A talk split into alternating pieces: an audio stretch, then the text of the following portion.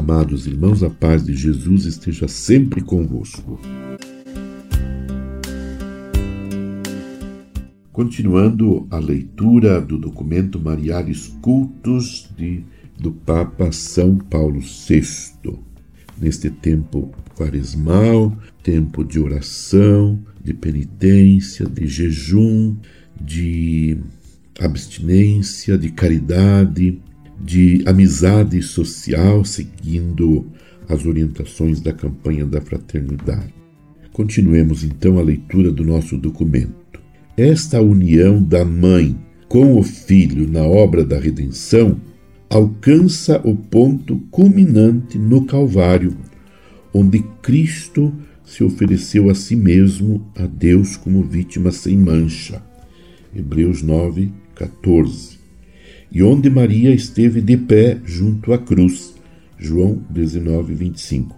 Sofrendo profundamente com seu unigênito e associando-se com ânimo maternal ao seu sacrifício, consentindo amorosamente na imolação da vítima que ela havia gerado, e oferecendo-a também ela ao Eterno Pai.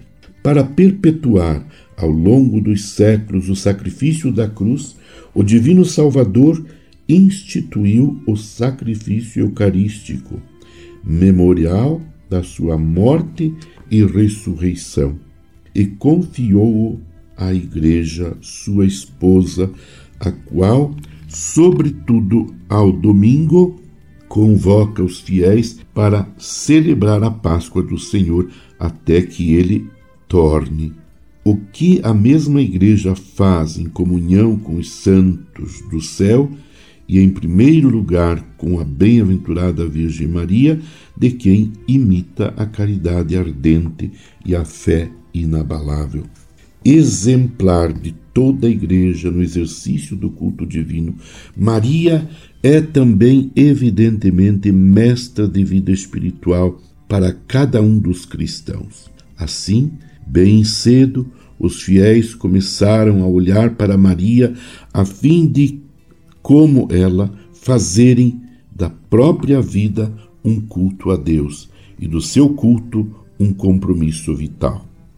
Já no século IV, Santo Ambrósio, ao falar aos fiéis, lhes auspiciava que em cada um deles houvesse a alma de Maria para glorificarem a Deus. Que em cada um de nós que em cada um de vós haja a alma de Maria para bendizer o Senhor, e em cada um de vós esteja o seu espírito para exultar em Deus. E assim, como Maria, que nós possamos também viver continuamente numa atitude orante, de louvor a Deus, glorificando o Senhor, porque assim como em Maria, o Senhor também realizou em nós maravilhas em Cristo Jesus. Ele olhou para, nossa, para as nossas misérias, para as nossas dificuldades, as nossas limitações e realizou em nós maravilhas. Por isso, glorificado seja para sempre o nosso Deus.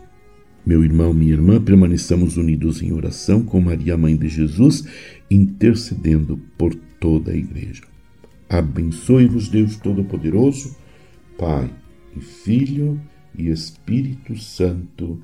Amém.